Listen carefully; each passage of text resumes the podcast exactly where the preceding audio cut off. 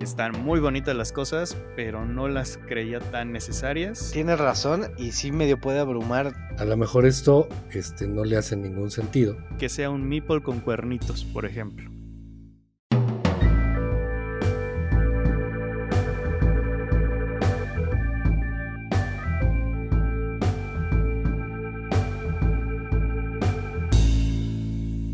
Bienvenidos a un nuevo episodio de Tupi Talk, un podcast de juegos donde nos juntamos tres individuos y un invitado que tenemos la pasión por el cartón como algo en común. Los saluda Josh y como siempre me acompaña la voz sabia y aguardientosa de Mario y la voz joven y llena de sueños de Omar. ¿Cómo están chicos? Gracias Josh, muy bien. Excelente introducción, ¿eh? Se siente uno este, completamente cobijado por tu, por tu compañía. Bienvenidos a todos, gracias por escucharnos y este, bienvenido Mar. ¿Qué tal? Gracias, llena de sueños y alegrías. Claro que sí, porque estamos de vuelta. pues nada, a ver qué se nos viene el día de hoy. Así es, estamos de vuelta y también nos acompaña desde las hermosas tierras de Costa Rica el patrocinado no oficial de Simon y quien está detrás de Gamer Rush, Alejandro Quesada. ¿Cómo estás, Ale? Hola, hola amigos de Gamer Rush, digo, perdón, hola, amigos de Tupitalk, ¿cómo están? ¿Cómo se encuentran hoy esta tarde? Genial y completamente feliz de acompañarlos en este programa con una emoción del tema que vamos a hablar, pero usted no se imagina. Muchas gracias, Ale, bienvenido. Este, qué bueno que gracias, gracias a ustedes por, por, la invitación, la verdad. Sí, este, la idea es que pues, aquí tenemos un gran sofá virtual. Tenemos nuestras bebidas. Yo por aquí tengo un café. ¿Tú qué tienes?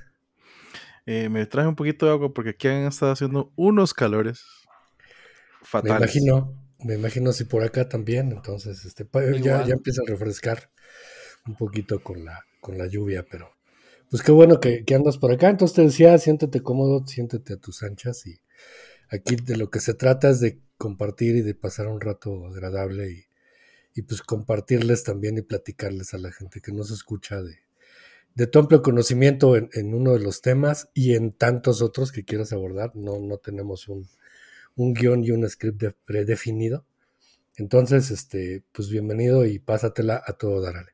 Gracias, gracias. Vale, y pues vamos a empezar a destroquelar esta conversación. ¿Les late? A ver, cuéntenme un poquito de lo nuevo, lo que llegó a su mesa, lo que los tiene emocionados, alguna partidita memorable o algún juego que los haya sorprendido esta semana.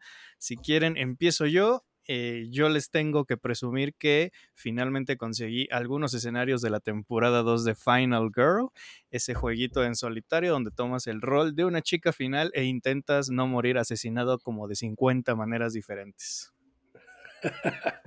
¿Cuántos son en total? Yo he visto que son N cajas, ¿no? Son 10 escenarios grandes, 2 escenarios chiquitos y creo que ya, a menos que se me olvide por ahí algún promo que se me esté escapando. ¿Cuántos cientos de dólares, Josh? Este, eso no se dice, Mario. Aquí este, nos respetamos. no, pero sí, sí están algo. Tienen su precio. Tampoco diría que están caros, porque honestamente, para lo que cuestan y lo que trae, vale mucho la pena. Eh, yo ahorita tengo 8 de los 10 escenarios. Digo que ahí me voy a quedar, pero pues, tú ya sabes cómo funciona eso. Sí, Josh, eso te decir, eso, eso, no es así, o sea, yo tengo los 10 escenarios y lamentablemente no tengo las miniaturas como las que tienes del segundo, solo son las del primero, pero eso no se queda así, Josh. Híjole, y si te digo que yo sí tengo las miniaturas. por eso, por eso. bueno. Pero bueno, eso es lo que yo puse ahorita en mesa, la verdad, este, me recordó que me encanta ese jueguito. Y pues no sé, ustedes qué quieren presumir, qué quieren antojar. Ya, ya me expuse yo mucho, les toca a ustedes. Ya, pues yo creo que eh, Omar estará de acuerdo. Lo más reciente ahorita que hemos probado fue Autobahn. Este, ya, ya le dimos por ahí algunas vueltas. Nos pareció un juego muy atractivo en, principio por la, este, la pseudo interacción que de algún modo tienes para, para hacerle un poquito de mosca al rival ya sabes que es un, tipo trenes disfrazado de autopistas, pero a mí se me hizo muy interesante usos múltiples de, tu gestión de mano, está, está padre. Eh, yo creo que a, un conteo de mayores jugadores se, pondrá más bueno, pero pues sí, eso es lo más reciente que ha, llegado y, llenó el ojo. Y, pendientes, eh, ahorita por abrir tenemos un par. Uno de ellos es Embarcadero, eh, que es del mismo autor que hizo este de los chiles, ¿cómo se llama? Scoville. Scoville. Así es, y que, que pues, nos gustó mucho ese juego y ahorita por ahí cayó este que no anda en el, o no anduvo porque ya tiene un par de años, no anduvo en el mainstream, pero que ya en, las, en el bajo mundo de los Eurogamers, pero tiene ahí algún reconocimiento de, de ser entretenido, de ser sesudo, entonces a ver qué nos depara. Este, Ale, ¿tú qué onda? ¿Qué has tenido por ahí de nuevo? yo, yo, antes de pasar a lo mío y hacer una consulta, ya que jugaron Autobahn, verás que con el grupo con el que yo lo jugué, quedó una duda y quería saber cómo sintieron ustedes la regla específica esa de mover, para poder mover el camioncito y hacer el, el pick up and deliver.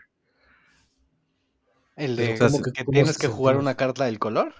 Sí, digamos que si uno juega una carta de color, bueno, porque el sistema se basa en las cartas de color y el color es el color de la pista, digamos, del autobahn, ya sea de la acción que se está haciendo, como sea, pero que la regla te permite moverte al final de tu turno si tu camión está en una pista del color de la tarjeta que jugaste. O sea, es, yo lo veo así, no es una regla de movimiento como tal para que el fuerte sea mover y entregar, pero es una regla que está ahí diciéndote, ok, si jugaste esta carta que tiene el color de donde estás estacionado en ese momento, puedes moverte. Entonces también te hace, como decir, pensar las acciones de los colores que vas a usar con respecto a los movimientos que vas a hacer. Con el grupo que lo jugué, como que la regla hizo un clutch de una forma, o como que no les hizo clic bien, y dijeron que o sintieron que la parte de Pick Up and Deliver está como de más en el juego. Yo no lo sentí así, pero quería ver su opinión al respecto, porque es como el, ustedes son como las segundas personas que veo que jugaron el juego y mi pregunta siempre es respecto a esa regla, digamos. Mira, a mí me encantó por dos este, antes de que contestes, Mario, te voy a poner un poquito de más presión. Yo también estoy interesado en esa respuesta porque tuve el feedback precisamente del grupo con el que jugó Ale y me desanimó un poquito, pero la verdad es que me llena mucho el ojo el juego, así que dependiendo de lo que tú digas, puede o no que caiga al carrito. Te la, te la voy a poner bien sencilla. Este, realmente no me importa lo que pienses, Josh. Empezando por ahí. Muy bien. Eh, no, predispongo mi respuesta a eso. Tienes que estar cuidando tanto la acción de la carta, como el color de la carta, como el momento en el cual juegas la carta. Es decir, estás lleno de decisiones para poder bajar una maldita carta. Eh, eso te lleva a pues que no puedes tener amarrado todo porque si en algún momento el tablero cambia, por la razón que quieras, eh, pues ya no lo tienes resuelto. Por eso te decía yo que más jugadores puede, puede darte un vuelco ya a, una planeación a mediano plazo. Si a ti te gusta tener todo amarrado y, tener memoria simple a corto plazo para planear tus movimientos, o se hace con Vero, no te va a gustar. No le entres. Pero si lo que te gusta es precisamente la táctica de decir en la madre, ¿ahora qué hago? Este, a mí particularmente eso me gusta mucho y lo disfruté por eso que comentabas precisamente, Ale, te puede hacer sentido o no porque no estás acostumbrado. Eh, y esa es la razón por la cual te puede gustar o no te puede gustar. Cuando te enfrentas a situaciones nuevas no te sientes cómodo por nada del mundo. Entonces o lo desdoblas y, enfrentas sus miedos, como dice el hombre araña, puede ser que lo disfrutes. Si ni así le vas... Eh, ¿Batman? Ah, bueno, uno de esos, no sé. No, no sé, güey. No sé, yo veo las películas en inglés. Esta frase se la acaba de, sacar así de, la traducción española. No, no es, cierto, no es cierto, güey, porque, este, porque el otro día reaccionaste a mí. Un gran poder conlleva una gran responsabilidad. Bueno, pero eso está ya más quemada que yo, así que. Claro, o sea, ese code de Daredevil todo el mundo lo conoce. O sea. Ah, no. Es lo que dice Groot a cada rato, ¿no? Hay una razón por la cual este, efectivamente yo todas esas las vi en, español y es que las vi con mis hijos, mis hijos estaban chicos. Este, pero bueno, volviendo al tema, esa es la razón por la cual te puede gustar o no. Además, eh, siendo, siendo sinceros, yo no, no soy fan de, de, calificar un juego, decir me gusta o no me gusta por la primera partida. ¿eh?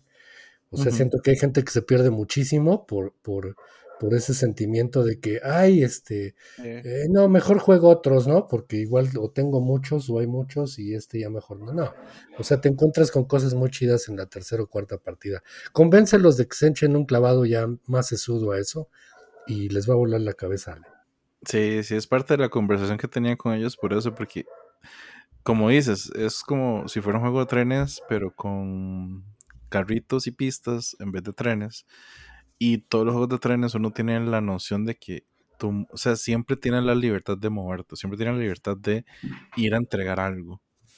Porque ya hay muchos juegos que ese tipo de movimientos o los clásicos de agarrar algo y entregarlo te dan mucha libertad de movimiento. Este como tiene una ley, una regla restrictiva, por así decirlo, pero que a la misma vez va guiada o muy de la mano con las acciones y las tarjetas que estás jugando, porque el juego te, te lleva literalmente a pasar por todo el color de tarjetas, por todo el color de las autobans, literalmente a trabajar todo lo que tengas que trabajar eh, para poder mover ese, ese mecanismo.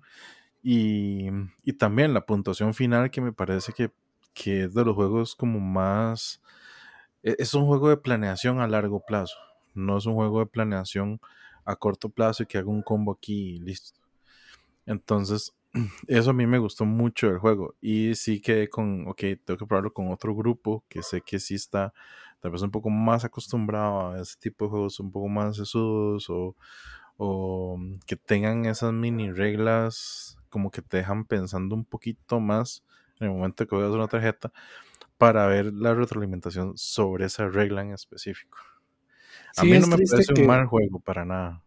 No, es triste de que a veces este, la gente se detenga un poquito por las ideas del es que no me deja hacer, ¿no? O es que no lo puedo hacer en este momento, o a poco tengo que esperar hasta esa, eh, eh, hasta ese momento, etcétera.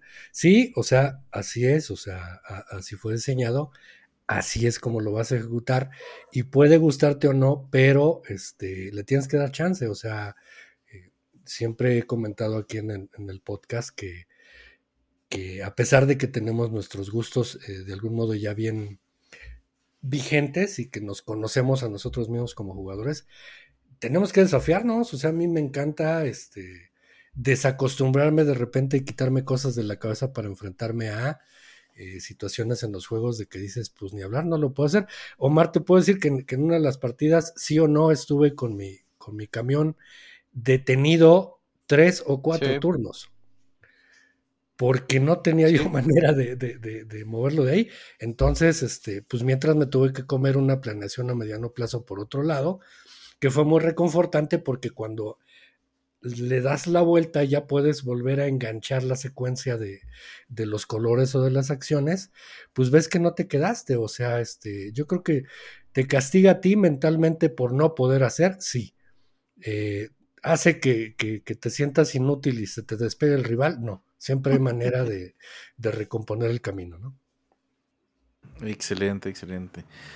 Pero sí, ahora, entrando en tema y lo último que yo jugué, y muchas gracias por la explicación, Mario y Oscar. La verdad es que, y Omar, perdón. La verdad es que muy, muy bonito el juego, el Auto Yo tengo dos juegos uno no lo, no lo voy a mencionar tanto porque fue el último que jugué, que, fue, que por fin jugué Lisboa. Así que Josh, esa es una conversación que tenemos aparte. Uy, de una, de una, de una. que me, me gustó es como mucho. cuando abriste la bolsa de papitas y llega el ah, olorcito así apenas. Sí, sí. Tengo, tengo que decir que sí, digamos, Lisboa comparado a Mercado Lisboa, lo único que está ahí es la mecánica de la matriz, nada más. O sea, fuera de eso no hay nada. Es irracional compararlos. Sí, es, irracional completamente. O sea, es que como lo dicen, dice el hijo chiquito del juego grande, mm, realmente no tanto. Creo que... es más como un juego que salió de un minijuego del juego. Exacto. Que de una versión reducida. Exacto. Eh, me pareció excelente. Siento que tengo que jugarlo más porque a la fecha siento que por, por sabor, digamos, de, de lo que uno va haciendo, todavía un Mars me está gustando un poquito más. Pero Lisboa me parece un juego excelente. Lo único que sí tengo que decir, que sí se nota en la antigüedad del juego, es en la escritura del manual, la guía y el montón de... O sea, ¿cómo, cómo entiende uno el montón de cosas que hay, ya sea en los tokens, en las tarjetas, que hace cada cosa por la guía que tiene de cada usuario? Se siente muy abrumante la primera vez. es súper abrumante, pero el juego realmente no es difícil, pero es muy abrumante. Y creo que es el más abrumante a nivel de información que cualquiera de los otros. Puede ser que una vez que lo conoces, una vez que lo conoces, ya como que todo se, se despeja el cielo así bien bonito, porque tienes razón y sí medio puede abrumar esa explicación de cada una de las rosetas que existen, pero también lo puedes agradecer ya después. O sea, decir, órale, cada una tiene tiene el texto y me dice qué hace qué. Sí, sí, para mí, para mí es como, como la primera vez que jugaste, que uno jugó True the Ages. O sea, ese es un juego que uno juega la primera vez, lo juega malísimo. Ya como a la tercera, ya le agarras el toque, ya jugas tranquilo, ya todo va bien. Pero, pero sí, Josh, te, tengo que, que, que, esa conversación de, de eso es la cerda. Ahí te voy a comentar el video al respecto. Pero el que más he jugado a la mesa y que más ha salido a la mesa últimamente, que me sorprende, es de mi patrocinador no oficial de Simon, ¿verdad? El Masters of the Universe, The Board Game, el Clash for Eternity. Te fuiste, si mal no recuerdo, al in, incluido el castillo y los huesitos de esqueleto. in, incluido el castillo, ajá, y el huesito de esqueleto recién, recién caído del dedo.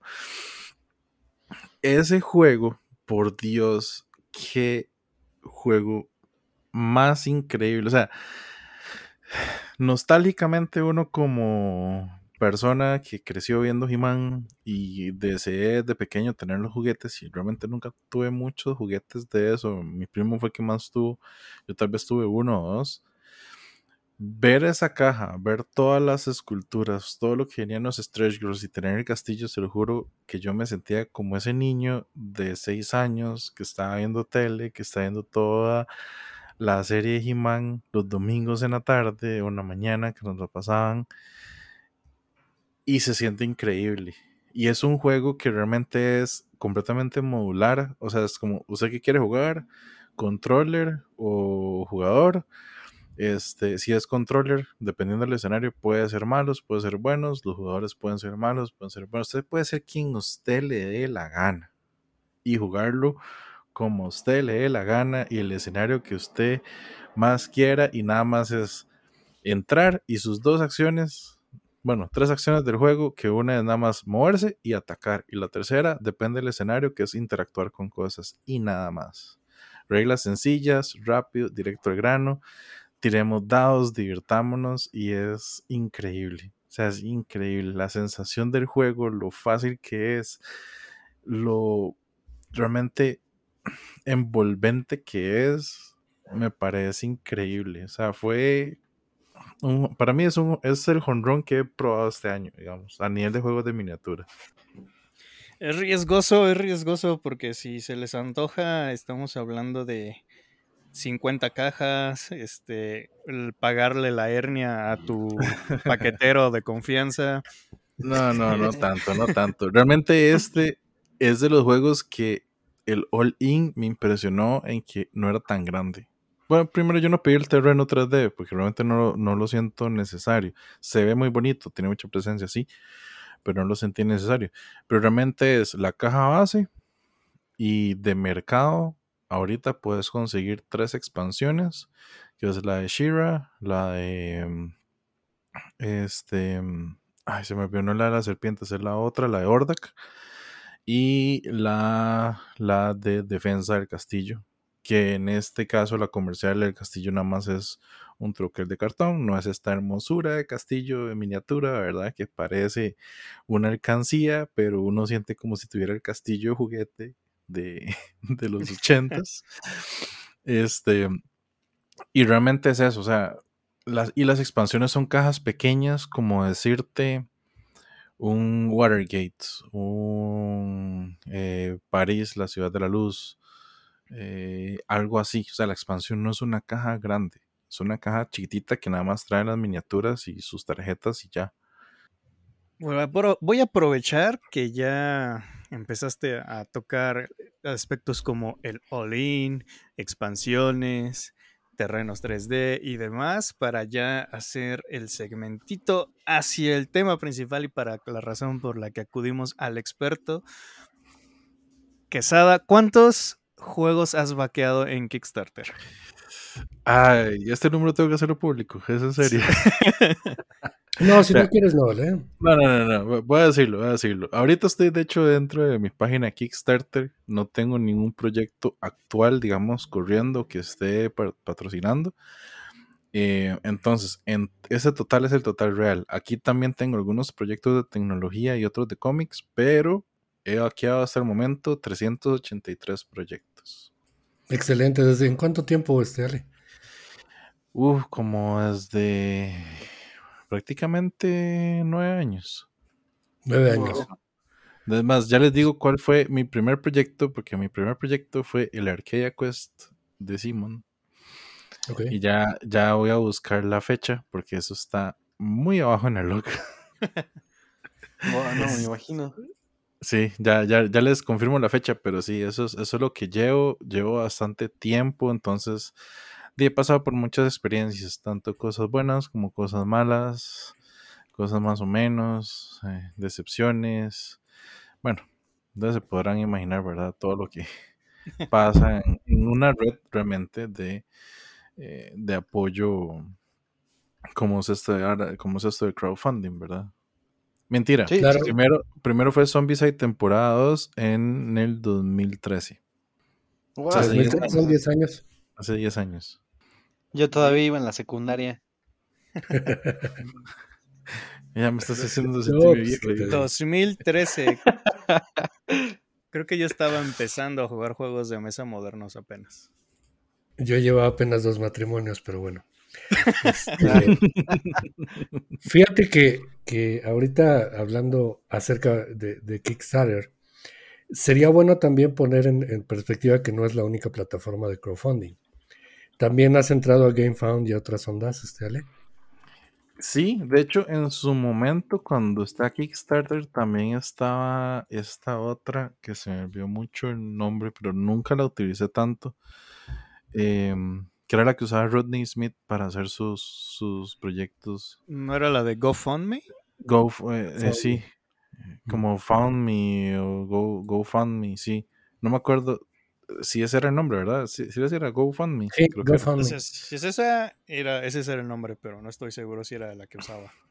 Sí, e, era, era la otra que estaba más o menos ahí entre, entre las mareas del internet, ¿verdad? Entonces me acuerdo que había compañías que sacaban su proyectito Kickstarter, después se iban a esta otra, o hacían viceversa, primero intentaban allá, y si no salía, se iban para Kickstarter, entonces era, era un de error por todos lados, ¿verdad? Eh, hasta hace unos pocos años, que fue que ya GameFound, en vez de ser una página para hacer pledge managers, que esto es este, ya cuando termina el proyecto, en que, y la plata que invertiste, en qué la quieres realmente distribuir o qué quieres del proyecto. Son estos administradores de, de fondos, por así decirlos. Eh, y donde ya te cobran por así un shipping, como decir, ok, ya, ya seleccionaste esto, ya quieres todo esto, que ya te vamos a cobrar tanto esto de envío. Entonces, GameFund originalmente era solo para eh, administrar eso. Después ellos dijeron, no, ¿sabe qué? Ya tenemos bastante experiencia, ya, tenemos, ya hemos visto cómo funcionan esos proyectos. Los clientes que tenemos ya nos han dicho qué cosas quieren, que les gustaría o no les gustaría. Entonces ahora sí vamos a hacer parte del pastel también. Exacto. Queremos, queremos una tajada un poquito más grande de ese pastel. Entonces ahorita vamos a hacer nuestra página o nuestro sitio donde la gente puede ir y apoyar proyectos. Y Kit también se fue detrás de esa ola negra. Dijo, no, ¿cómo que ustedes también? No, ahora nosotros también vamos a hacer. Y ah, salió Kit. Entonces eran juegos de mesa. Esas son las tres más grandes. Kickstarter el nombre creo que siempre va a sonar más que las otras porque Kickstarter es general, o sea, ahí puedes encontrar, como les mencioné, yo tengo proyectos tanto de cómics como de tecnología, puede ser proyectos de arte, de cinematografía, o sea, es una página muy globalizada. Lo que siento es que la parte de los juegos de mesa como que capturó una muy mucha atención en esa página, como que creció muy rápido. Vamos a, hacer el, aprovechamiento de tu expertise, ¿vale? Y estamos en el entendido que mucha gente que nos está escuchando ahorita, a lo mejor esto este, no le hace ningún sentido y no está este, pues realmente cachando la esencia de la importancia que tiene para el mundo lúdico, para el mundo de los juegos de mesa. Entonces, partiendo de inicio es, estas plataformas son utilizadas tanto por editoriales como por creadores, eh, diseñadores, artistas, etc. Y hablando de juegos de mesa, pues ahí es donde están esas famosas versiones que seguramente sí por referencia han escuchado hablar, que son las de Kickstarter que traen contenido exclusivo y que traen una serie de enchulamientos o materiales adicionales a las cajitas que después vemos a la venta, tanto en, las grandes este, cadenas de los diferentes países como en las tiendas locales, como en la grana, como en, todo lo que conocemos como el retail, ¿no? Entonces, haciendo esa distinción, Ahorita tú nos hablabas de esas tres y vamos entonces a retomar el camino. Una de ellas es Kickstarter, que como bien decías y muy bien, como que se convierte en el referente eh, de nombre genérico para identificar estas plataformas.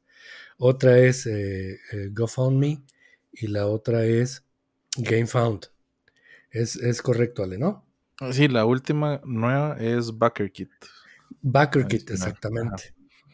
Entonces, este, ya que has estado en, tantos años y con tantas cosas, ¿por qué ir ahí?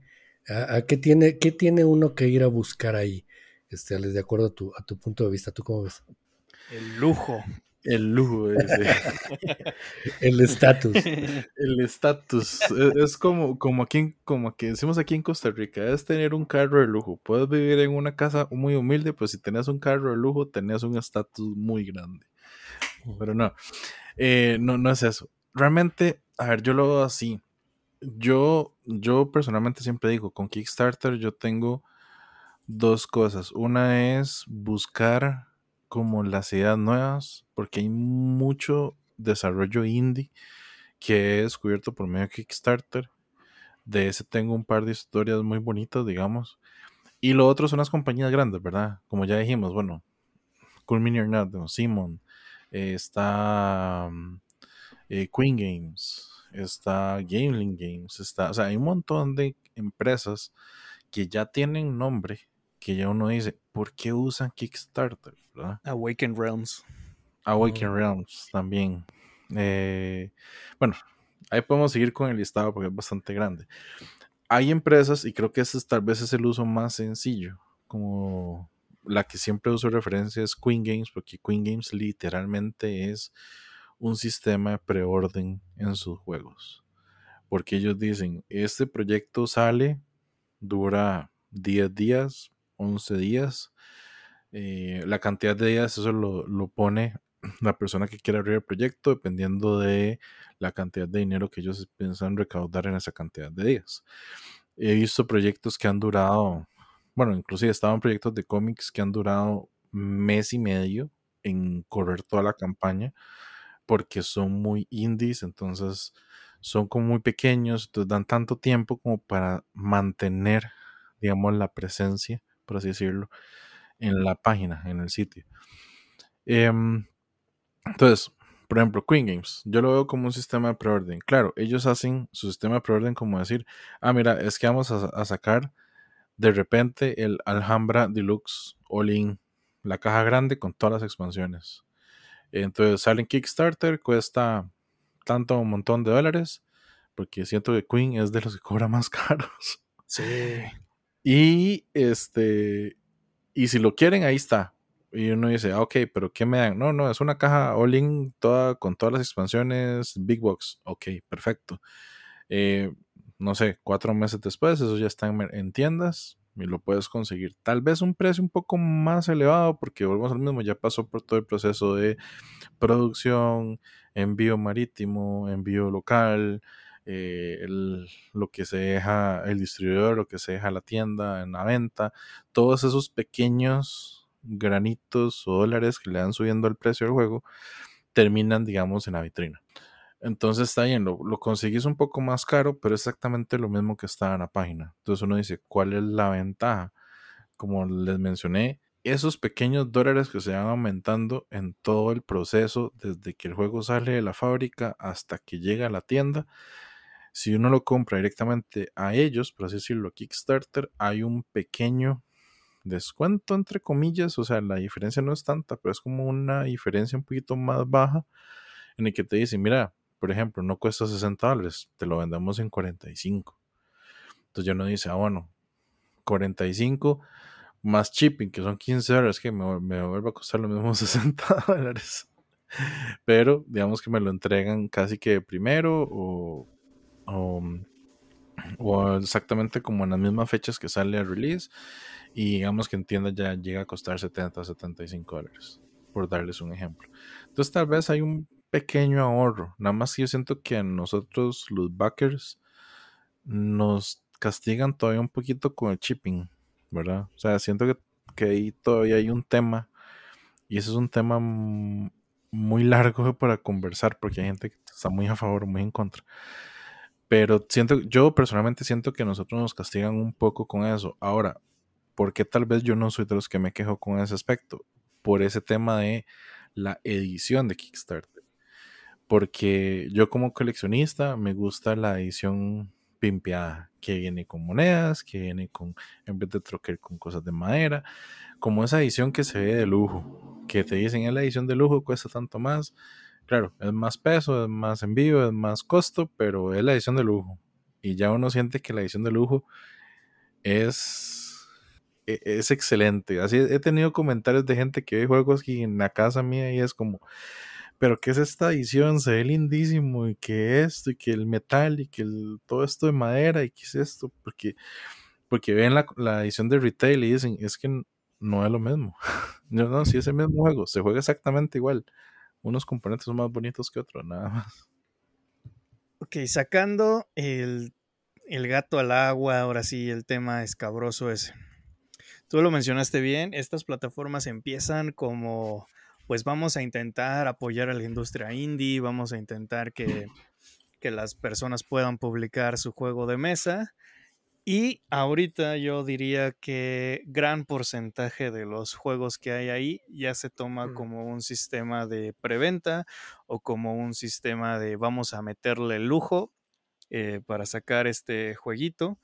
Y siento que la escena indie, aunque todavía está y creo que se le debería de dar un poquito más de foco, siento que a veces se pierde porque ahorita muchas de las campañas están presionadas al hecho de tienes que tener stretch goals, tienes que tener componentes de lujo, tienes que tener add-ons durante la campaña, toda la presión de por qué no tienes solitario tu juego.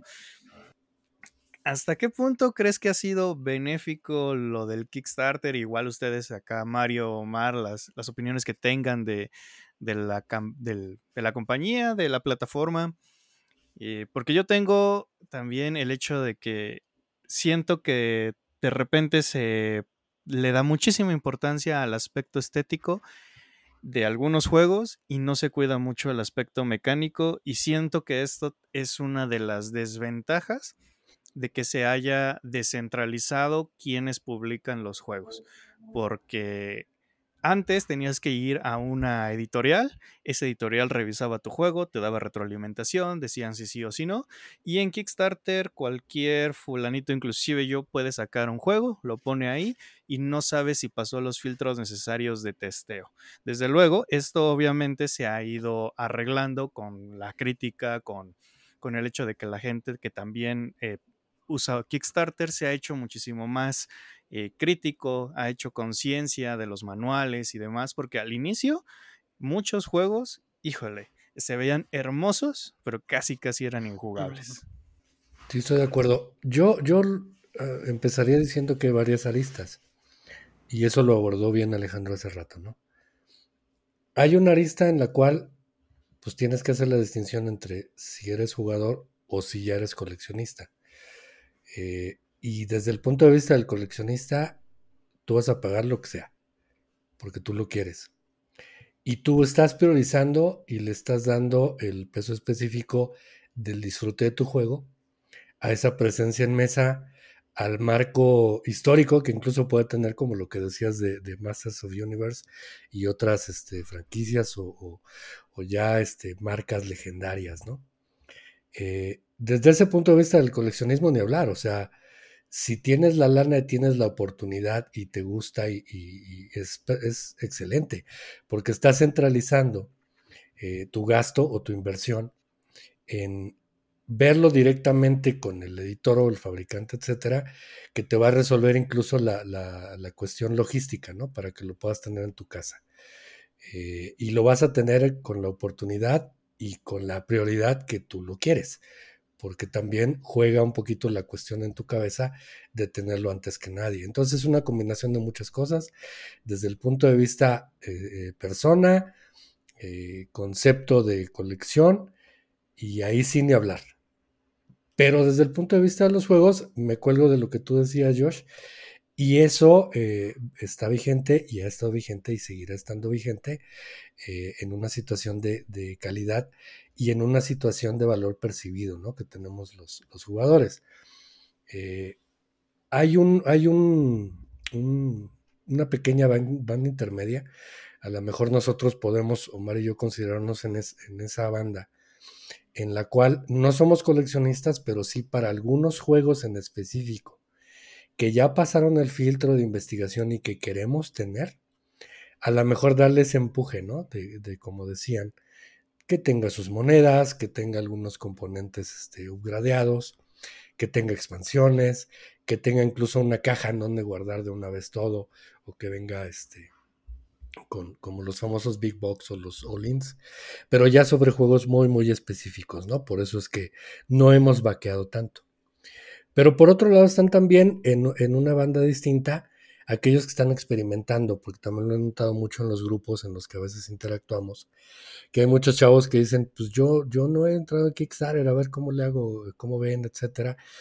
Y pues ellos se van al, al juego o se van a la experiencia de compra de lo que es un Kickstarter y después como que, que les cae un poquito en desorden el costo por envío, la administración del pledge y los add-ons, eh, incluso los impuestos ¿no? de llegada. Entonces hay de todo. Eh, ya una vez con ese contexto, yo creo que tendríamos que aprovechar a Ale para que este, nos diera alguna perspectiva de eso, o sea, en qué debemos ser cuidadosos nosotros que estamos empezando, digo, no tenemos como tú este, esa cantidad de cientos de juegos vaqueados, ¿no? O sea, yo, yo, ahorita estaba haciendo la cuenta y creo que Ale tiene como 380 juegos más, bueno, cosas más vaqueadas. Ah, solo, solo, has vaqueados tres entonces. Apunto que he vaqueado como cinco, pero era más bonito decir 380. Sí, por supuesto. Entonces, este, digo, ya nada más concluyendo lo, que el preámbulo que estaba yo haciendo ahorita, la intervención, por favor, de Ale, este, ¿a qué debemos estar atentos, Ale? O sea, ya, ya nos decidimos a vaquear un juego.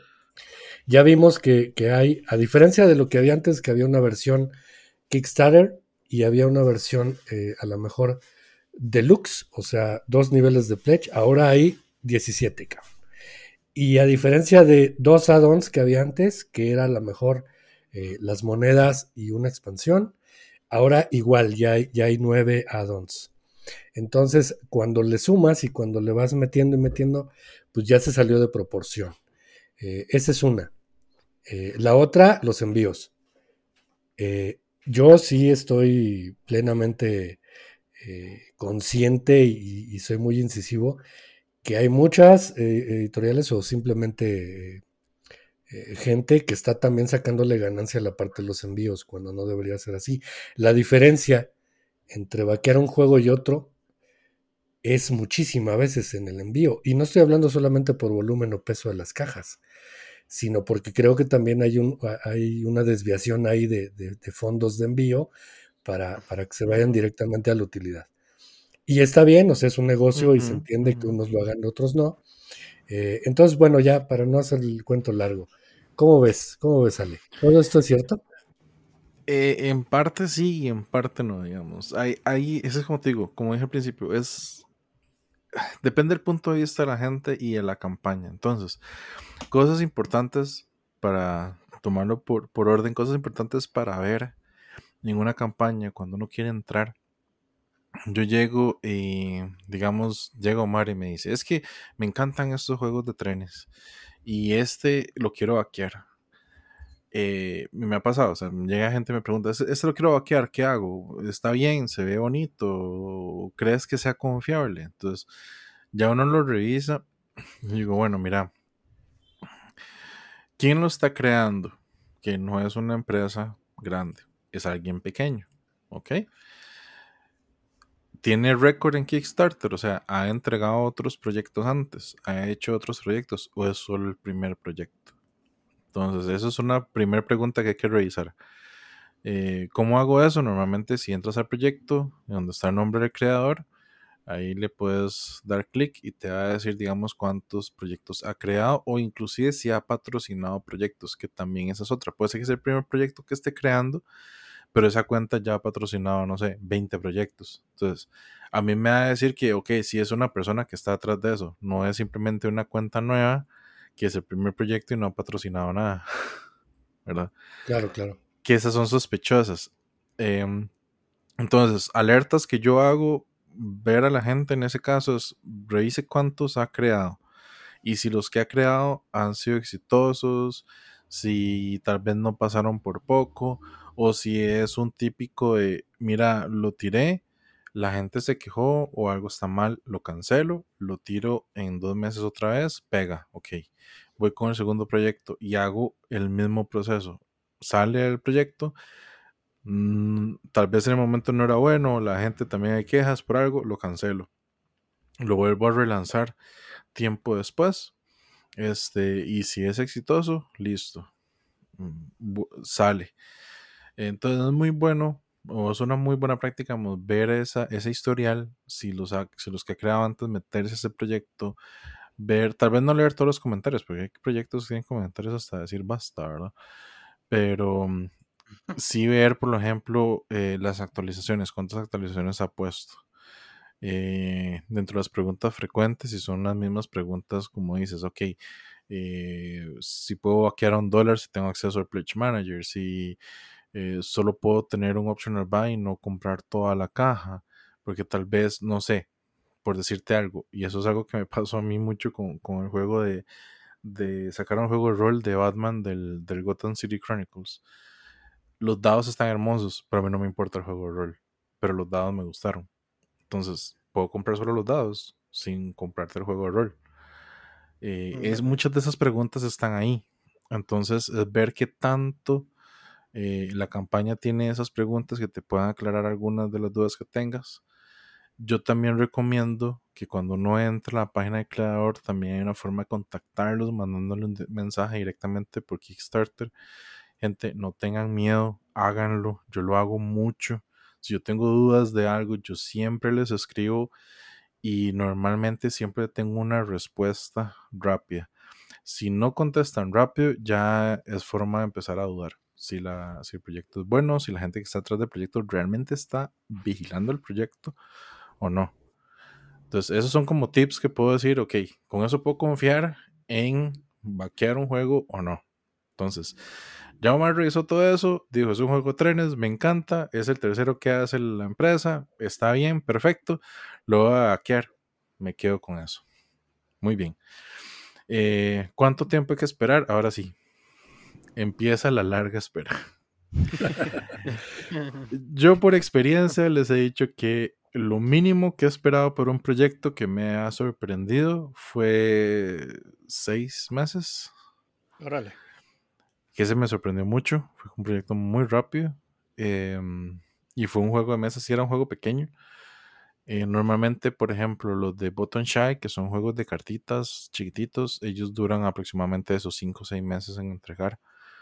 Em, lo que más he esperado son como... Que más he esperado que se haya entregado son dos años y medio.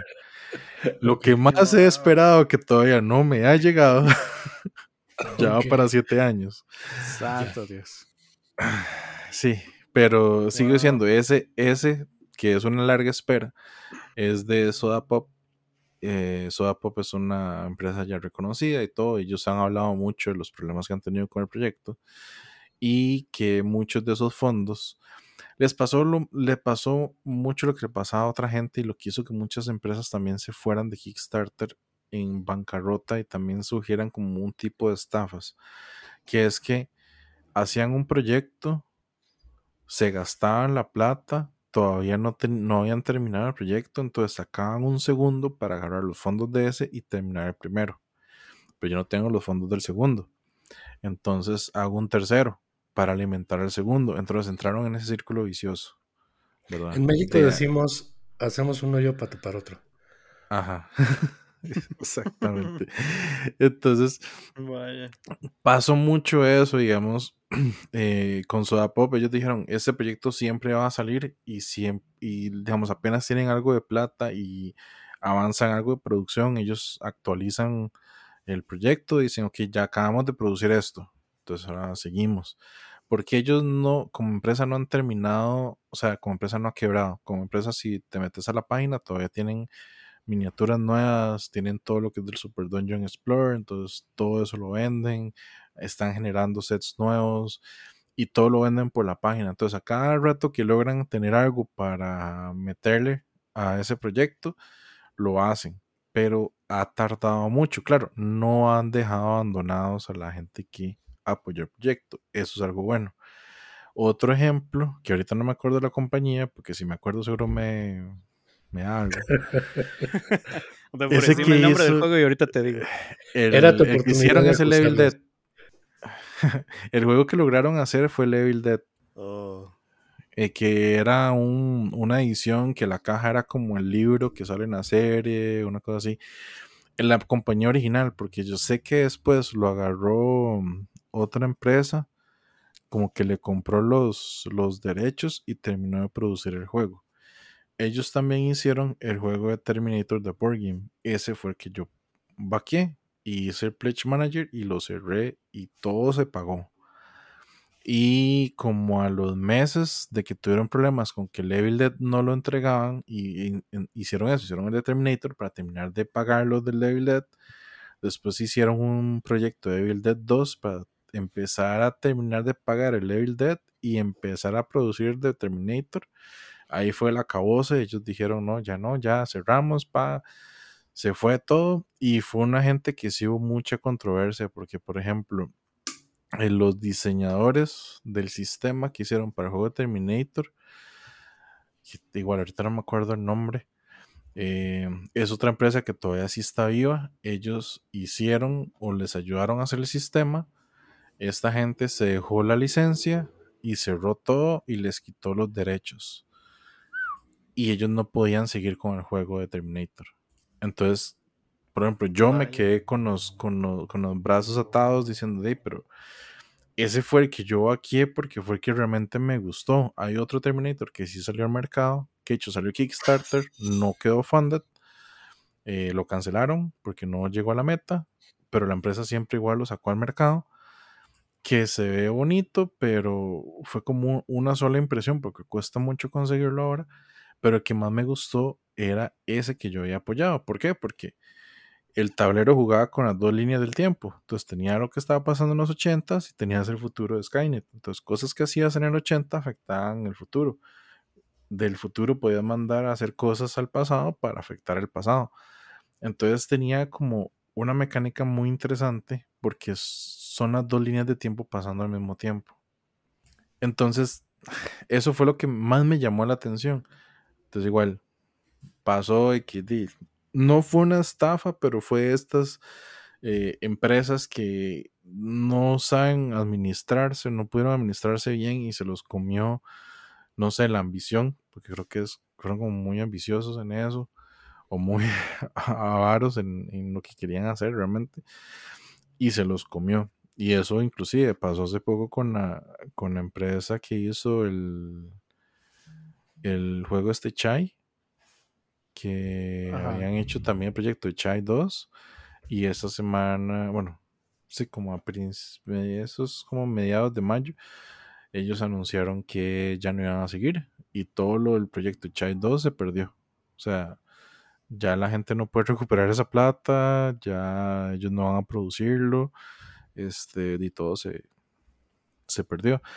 Es un riesgo, porque es un riesgo con todo. O sea, el, el, el hecho de tener, y eso sí lo voy a hacer en general, el crowdfunding en general es un riesgo para cualquier proyecto. Porque me pasó también con proyectos tecnológicos. Hay un proyecto tecnológico que la empresa entregó el primero, yo estaba feliz, hicieron el segundo, y llegó otra empresa, dijo, mira, me gusta lo que estás haciendo, te compro, te compro todos los derechos, te compro todas las cosas, pero usted no va a hacer nada comercial, ahora todo va a ser empresarial. Entonces ellos decidieron que con esa compra y esa plata le devolvían la plata a todos los backers. Entonces está bien, recuperé la plata, pero me quedé sin el producto que realmente quería. Ya. Pues mira, mencionas que, no fue una estafa, pero pues la gente se siente estafada y no hay otra manera de escribirlo. Exacto. Este, lamentablemente el, contexto o, las situaciones que puedan pasar, la gente que con la mejor de las intenciones pueda colgar ahí sus proyectos, pues no, nunca las conocemos a detalle y mucho menos podemos conocer su expertise de muchos de ellos en materias, este, pues ya en el ámbito profesional empresarial para llevar a cabo algo así, ¿no? Entonces, pues sí, estoy de acuerdo contigo, un riesgo grande, ¿no? Sí, sí, y, ahí también dentro de ese riesgo eh, corre lo que decías, eh, que esta vez lo, último que se ha conversado mucho es el chipping, digamos. Eh, ¿Cuánto me cobras por el envío del juego? Y, y, por qué tanto? O sea, ¿qué quebré si el juego no me ha llegado? ¿Verdad? Entonces, eso, eso tiene dos, como dices, tiene dos aristas. Hay empresas, y eso lo he visto mucho de los mismos, de tanto productores de las empresas, de las publicadoras, como también eh, desarrollos personales. Hay gente que dice, bueno, yo de shipping te voy a cobrar lo que me cobra DHL, por decirte algo, FedEx, que son empresas que usan en Estados Unidos para hacer estas entregas, o USPS, digamos. Eh, te cobro lo que me cobran ellos, pero al final de cuentas tal vez no saben cuánto es porque no saben qué tan grande es el proyecto. Eh, hay otras empresas que hacen un subsidio con eso. Entonces, tal vez algo que se ahorran en algo, en algo de producción, lo usan para cubrir parte del costo de shipping. Entonces uno siente y uno tiene la percepción de que, eh, de que el shipping está barato. Em, pero pero digamos, no, no lo estás, no estás viendo, digamos, cuánto te están subsidiando, digamos. Ahora, aquí es donde entra una pregunta que yo le he hecho a mucha gente, inclusive a, mi amiga Gaby, la co-host del otro podcast que tengo, que le digo, ¿qué es más fácil o qué, o qué prefiere usted? ¿Pagar un juego de 80 dólares que el shipping me estén cobrando unos 15, digamos, dólares americanos, ¿verdad?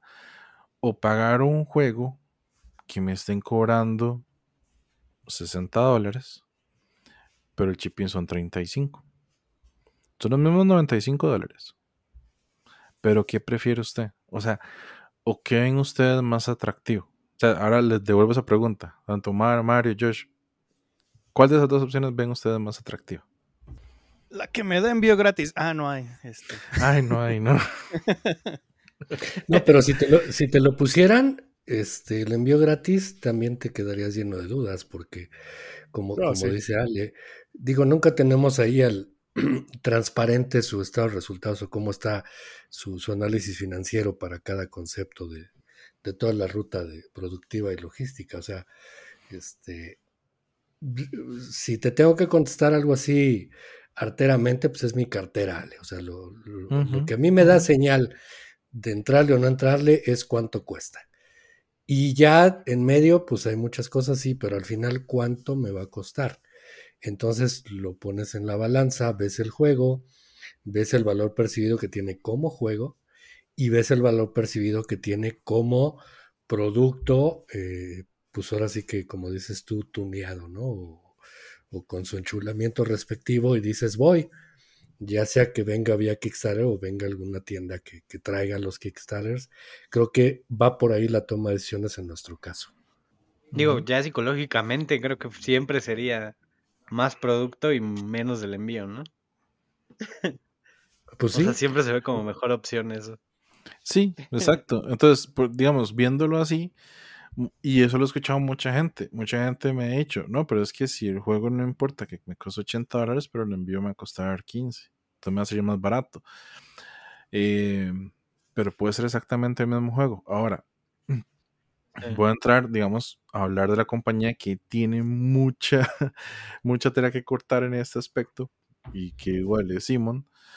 Entonces, yo le decía así, ellos hicieron el último proyecto de los cómics que eso fue un pre-order por BackerKit. No fue ni siquiera Kickstarter, nada más dijeron que BackerKit va a tener la preorden.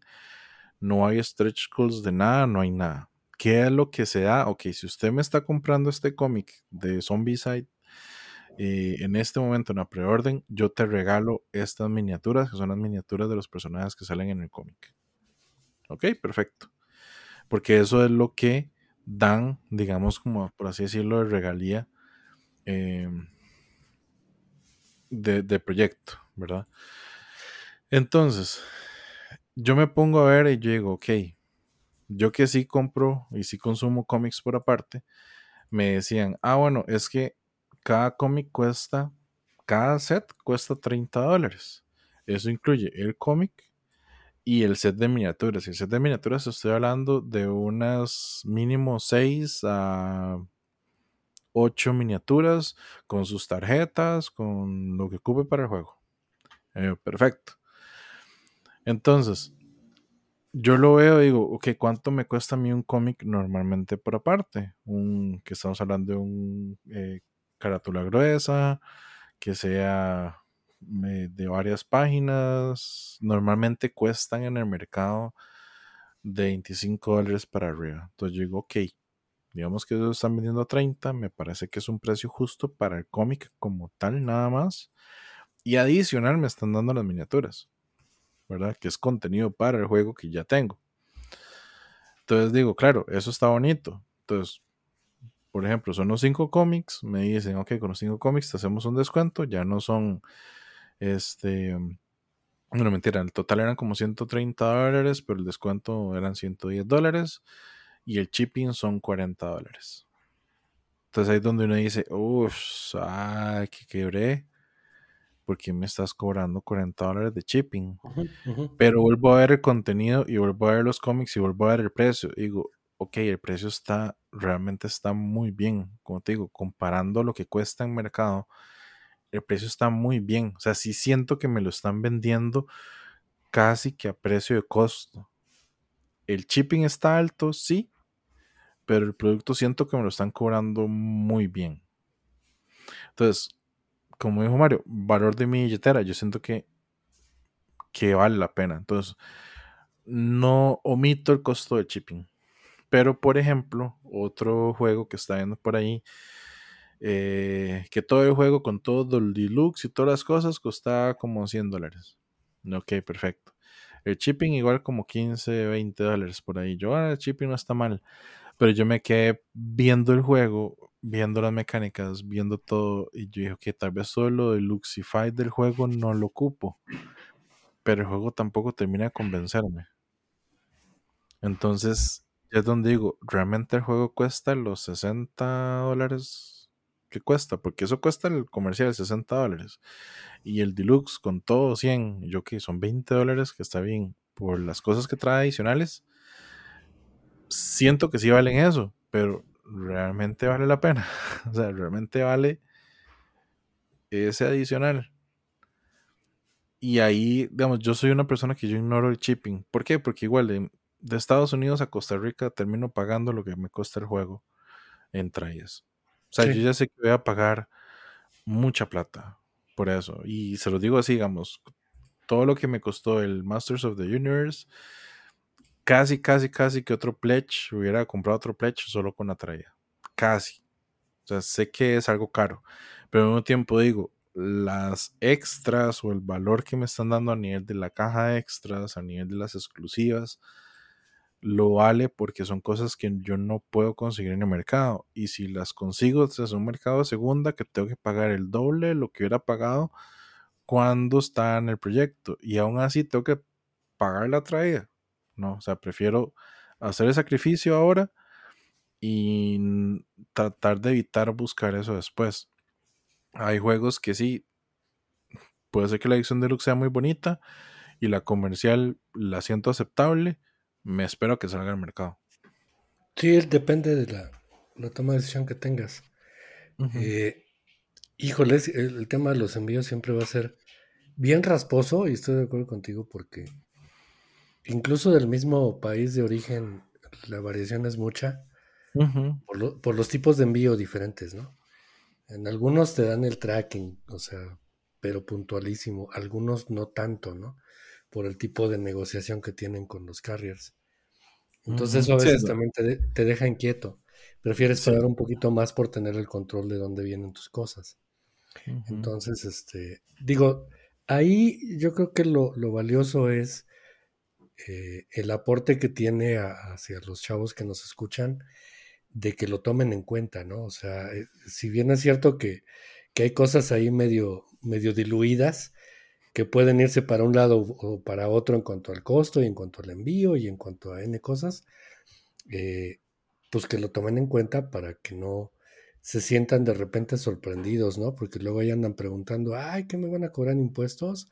Ah, ¿qué esto? Ah, ¿qué el otro? Entonces sí está medio, medio necesario hacerles esa alerta, ¿no? De que es caro, o sea, entrarle a un KS es caro, comprar en el extranjero es caro. Eh, y regresando al punto que tú decías de, de, cuánto cuestan las cosas, a veces es bien, eh, eh, bien subjetivo porque casualmente de repente algunos, algunas tiendas en Estados Unidos, aquí tenemos creo que un poco más cerca de Estados Unidos, eh, entran en, algunas ofertas y tú ves los precios y dices, wow, me han estado engañando mucho tiempo, ¿no? ¿Cómo pueden tener este juego en 35 dólares cuando todo el tiempo ha estado en 70? Entonces, este, aún así lo estuviesen dando a costo, lo dudo mucho porque siempre, este, pues hay ahí eh, parte del profit, tiene que estar, si no, eh, prefieren otro tipo de soluciones, ¿no? Eh, entonces hay, creo yo que una rentabilidad y hay un margen muy, muy interesante en esto de los juegos. Eh, y también saliéndonos del Kickstarter, la propuesta es que hagan su investigación en cuanto al costo eh, promedio o al costo más o menos que se mantiene, los precios que se mantiene el juego, ese juego que quieren particularmente. Porque a veces las variaciones son muchas, entonces eh, ahí es donde puedes aprovechar oportunidades, entre comillas, para comprar tus juegos, ¿no? Lamentablemente, pues nada tiene que ver con versiones Kickstarter, que ahí sí es o sí o sí en, la oportunidad de comprarlos directamente en esas plataformas, ¿no? De crowdfunding. Sí, hay algunas versiones de, de Kickstarter o esas exclusivas que, que se las dan a tiendas. Por, ejemplo, por ejemplo, el hay empresas que hacen un pledge para tiendas. Entonces, si eres una tienda, lastimosamente esto sí sirve solo en Estados Unidos. No he escuchado algún caso en Latinoamérica o México que realmente lo pueda hacer. Más que el que me comentaba Josh de la tienda que compra el Kickstarter como tal y lo trae. Em, pero sí sé que hay, hay algunos proyectos que te dan un pledge como para tienda. Entonces, te dejan entrar con un poquito de dinero, pero hay que entregar papeles y todo, demostrar que uno es tienda y te venden, como decir, la paleta de juegos o la caja con, no sé, seis copias del juego mínimo para poder comprarlo. Algunas de esas opciones sí te dan la opción de tener la, la edición deluxe, digamos, de todo el Kickstarter y todo esto, pero son muy pocos proyectos que tienen esa opción, ¿verdad? Eh, sí lo he visto pasar, o sea, sí he visto, inclusive un amigo había ido, mm, eso fue hace años, pero cuando había viajado a, a, Europa, a Europa y había ido a Londres, llegó una, a una tienda que él estaba buscando unas miniaturas y dijo, mira, aquí está, aquí están estos y me pasó una foto de todo lo que tenían en el display Y era el, el Hate de Cool Mini, que ese es exclusivo de Kickstarter, y el Batman de Gotham City Chronicles, que también es exclusivo de Kickstarter. O sea, eso no hay forma de conseguirlos en tienda. Solo cuando ellos sacaron la campaña. Pero la tienda ya ha comprado eh, Pledge para vender en la tienda. Entonces, sí hay tiendas que pueden hacer eso. Pero eso ya concurre a que el costo de ese juego ya uno sabe que va a ser un costo muy alto. Sí, te va a costar más. Se va a costar, te va a costar más que haber entrado a, propiamente a la campaña de, Kickstarter. Y sí he visto esos este, pues, niveles de pledge en donde venden de a 6, 8 copias. Pero sí te piden la, acreditación que tengas, como dices, la documentación. Brick and mortar, ¿no? Le llaman para, para que efectivamente seas el, la vía adecuada para comercializar los, las versiones Kickstarter. Aquí en México hay, hay tiendas locales que los tienen. No sé si sea por esa vía, pero casi puedo asegurar que más bien es por haberle entrado, como dice Josh, a los este a las campañas como tales, ¿no? Con, con ciertas O sea, como si ellos fueran backers. Individuales. Sí, exacto. Sí, pues es que luego nos encontramos, ¿no? Esos paquetitos de, de, monedas de metal que solo estaban en el KS, los, encuentras en una tienda o por ahí. Entonces sí, ¿cómo lo sacarían? Los, los add-ons este, que a veces eh, prometen como exclusivos, eh, después resulta que no, te los encuentras por ahí en las tiendas o hasta en Amazon, ¿no? De repente. No, pero es que a lo mejor sí son exclusivos durante la campaña, pero no tienen como un filtro de, ah, pues tú no puedes pedir 10 bolsitas de, de monedas, ¿no? Entonces, pues, la tienda pues agarra, entra a la campaña, se pide tres juegos y luego agarra los add-ons como ocho monedas, ¿no? Porque sabe que más tiendas van a traer, entonces algunas personas, entonces ahí es esa partecita, ¿no? Y yo creo que una de las cosas más importantes que yo valoro en el Kickstarter es el hecho que me digan exactamente qué sí es exclusivo, qué no es exclusivo que sí voy a poder conseguir, que no, porque a mí sí se me da mucho el tratar de estar cazando lo que puedo conseguir afuera de algún juego que me interesa mucho, ¿no? Por ejemplo, ahorita el caso de Eleven, la verdad sí se me hacía muy elevado el costo de irme all in en el Kickstarter. Están muy bonitas las cosas, pero no las creía tan necesarias y nada más me interesa la expansión de la campaña en solitario. Entonces me puse a ver si la iban a sacar o no la iban a sacar en retail y sí, entonces efectivamente ya después conseguí mi Eleven y ya conseguí, bueno, espero conseguir mi expansioncita de la campaña en solitario. Desde luego, pues no tengo todas las cosas bonitas que, que Alejandro no me dejará mentir que existen como las camisetitas de madera, las camisetitas de, no sé, Maldito Games y algunos otros eh, de Dice Tower, por ahí creo que también estaba. el mismo tablero de... el tablero con pasto sintético. Ah, oye, es lo, que, es lo que te iba a decir, ¿los tableros cambian en algo? O sea, ¿sí, Le, pusieron algo diferente? Sí, Tienen pasto Trae, trae, como una que regar. como una felpa, digamos. Sí, porque nosotros tenemos los cartones un poquito fancy, porque tienen ahí su UV. Su barniz, ajá. O algo parecido, sí, pero, pero, pues cartón.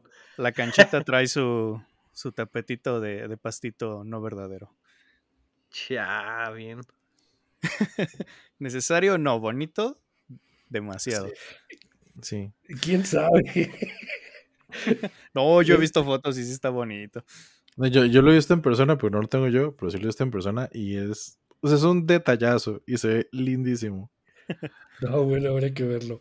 Yo creo que hay más. Eh, yo, yo particularmente me volteo a ver un, Kickstarter por el tipo de componentes subrayados. Este, eh, a lo mejor no tanto por el contenido exclusivo de lo que es el juego en sí, o sea, expansiones y demás. Pero hay algunos componentes muy chulos, ¿no? Como, como tokens este, personalizados eh, o, maderas en donde le ponen un poquito más de empeño, o incluso resinas, ¿no? Este, y, y, sí, le suben muchísimo al juego. Y esa es otra de las cosas que, quería preguntarte tu opinión, Alejandro, porque a veces eso que nosotros creíamos como, pues que se iba a establecer como el estándar de los juegos eh, de unos años para acá, como el hecho de, de la implementación de los tableros retroquelados o de, o de cierto ciertos materiales, como ahora lo que está saliendo de los, este, eh, el black core y el blue core, ¿no? Que hay para los, los cartones. Este, pues no es cierto, o sea, eso se quedó, pero para las versiones un poquito más, más deluxe en los Kickstarters, y ya siento que hasta nos están castigando, o sea, pues no, o sea, estás comprando tu, tu juego la versión básica, entonces te vas con cartón y un cartón pinche, o sea, perdón por la expresión. Cuando pues se antojaría de que con la facilidad que uno cree, porque algunos juegos lo tienen en sus versiones básicas, pues creo que cualquiera lo podría hacer. Y no, el mismo caso de los insertos, ¿no? O sea, ahora ya ves un juego con un inserto medianamente bonito y como que mentalmente reaccionas a que puede ser una versión Kickstarter, cuando pues, es lo mínimo necesario para que venga bien empacadito en tu caja. Entonces creo que es el tipo de, de, consecuencia eh, de utilizar esas cosas que no llegan a ser fancy, que no llegan a ser deluxificantes para un juego, pero que ya las transformaron en parte de las versiones Kickstarter. Para mí como que que se desvirtuó un poquito, ¿no? Yo, de hecho, te puedo dar un ejemplo de eso que se desvirtúa todavía un poquito más. Em, nosotros, por el idioma que tenemos y por donde estamos, obviamente pagar un juego en español es más caro, ¿verdad? Estamos hablando de que traducción o lo imprime otra, otra compañía que no es, no es quien lo hace y, nos sale más caro, ¿verdad? El idioma tiene un costo dentro del juego. Pero en la producción uno pensaría que no, pero he visto ejemplos en los que sí. Inclusive, te voy a dar un ejemplo. El Flamecraft que salió Kickstarter, igual yo tengo la edición en inglés, a mí no me, porque yo no tengo problemas con el idioma y con el grupo que tengo tampoco tenemos problemas con el idioma. Y si alguien tal vez no sabe inglés, se le ayuda por lo menos yo no tengo problemas con eso. Eh, y yo consigo muchos de mis juegos en inglés. Mi biblioteca, digamos que la parte en español no es tan alta. Hay ciertos juegos que sí tengo en español pensando en el grupo, pero hay otros que realmente no, no, me estresan, digamos. para las visitas, decimos, acá en la casa. Para las visitas. Ese es uno que yo dije, bueno, mira, como mucha información es pública, a mí no me molesta que esté en inglés. Si alguien que viene de visita y tal vez no sabe inglés, la información es muy pública realmente. Entonces no hay, forma de ayudar a las personas. Y eso no me molestó. Entonces, claro, me llega la edición, la caja no es ni más gruesa ni más delgada, o sea, es estándar a la, a la que hay de retail. Yo la abro, viene su inserto, veo que literalmente en vez de tablero es un playmat, Veo que la edición de, retail es el Playmat. O sea, veo que todo está exactamente igual. La retail tiene muchos pros en ese juego. ¿Cuál es la versión deluxe? Bueno, tengo miniaturas y los recursos son tokens de madera en vez de ser eh, troquel. El y las monedas de metal también. Sí, las monedas de metal. Eh, el troquel no es un troquel, como dices, que tal vez haya sufrido en, el costo. No es, déjame decirlo porque tengo que externarlo, no es el troquel de Stroganov. Ajá, gracias, gracias. gracias. Sí, no es el troquel de Stroganov, que es un cartón que parece, no sé, caja de leche, digamos. Y veo de repente que una amistad que también le entró a Kickstarter dijo, no, pues yo lo quiero en español, no lo quiero en inglés. ¿Lo está bien? Le llega la edición, veo todo lo que le llega. Y le pregunto así, porque yo dije, ¿por qué te llegó todo esto así como tan aparte, tan sin eso, tan, e-?". o sea, como, como, como todo lo vi como muy, o sea, a mí era como una cajita con todo adentro y nada más como así los, eh, las tarjetitas y los separadores de libros, como las cosillas extra bonitas de arte venían por afuera, pero todo venía dentro de la caja del juego. Y yo, ¿por qué el tuyo venía como todo por fuera? Yo las monedas afuera, las miniaturas afuera, y todo por fuera. Y me dice, ah, no, es que no lo compré en español. yo, ah, ah, di, no, está bien, pero qué raro, porque todo por fuera. Y llegué y abre la caja, di, el inserto que tiene es un inserto de cartón. y, trae, y era una edición comercial de español, pero con todos los extras de lujo de Kickstarter por afuera. Okay. Eh, y llegaba al punto en que, vuelvo a eso, era un inserto de cartón, como el comercial. El mío venía con un inserto de Game Trace hecho para que entrara todo acomodado y todo lindo y su espacio para las miniaturas y todo. Y yo, ¿por qué hacen esa diferencia? Y ahí fue donde yo sentí ese choque. Porque si él está vaqueando y está pagando exactamente lo mismo, solo por escoger otro idioma, también tenga que castigar en la producción de ese idioma. No tiene sentido. Y eso pasa. Y ya lo he visto pasar. y creo que no es el único ejemplo que tengo. Sé que tengo más vivo, pero he visto otros. Que digo, ¿por qué, está ese, ese choque? porque está. Siento que, uno sale castigado del cambio. Cada vez más frecuentemente se encuentra uno ese tipo de cosas. Este, ya incluso hay, hay versiones Kickstarter que que no traen inserto. El otro día preguntaba yo a un grupo si consideraban que, que una edición de nivel Kickstarter debería tener un inserto. Y me asombró porque muchos dijeron, no, pues no es necesario, depende del juego. Yo diría que sí, ¿no? O sea, pues tú estás asumiendo que te están dando un producto de calidad. Digo, hasta, hasta los huevos que compras en el supermercado traen su cartoncito, ¿no? Para que no se muevan. El hecho de que te los avienten con una docena de bolsas Ziplocs habla mal, creo yo, del editor. Habla mal de todo, de todos los involucrados, porque eh, lo que te están diciendo es, pues nosotros sentimos que tú pagaste esa cantidad por esto que te estamos mandando. Y qué falso es cuando te encuentras casos como el que tú nos platicabas ahorita, Alejandro, ¿no? Que, que pues, eres un backer, lo estás pidiendo en otro idioma, espera exactamente lo mismo traducido. Porque te interesó, porque sabes de lo que se trata eh, esa plataforma y, el ser y el apoyar por esa vía. Y que te salgan con ese tipo de cosas, este, pues creo que no, no, no habla bien.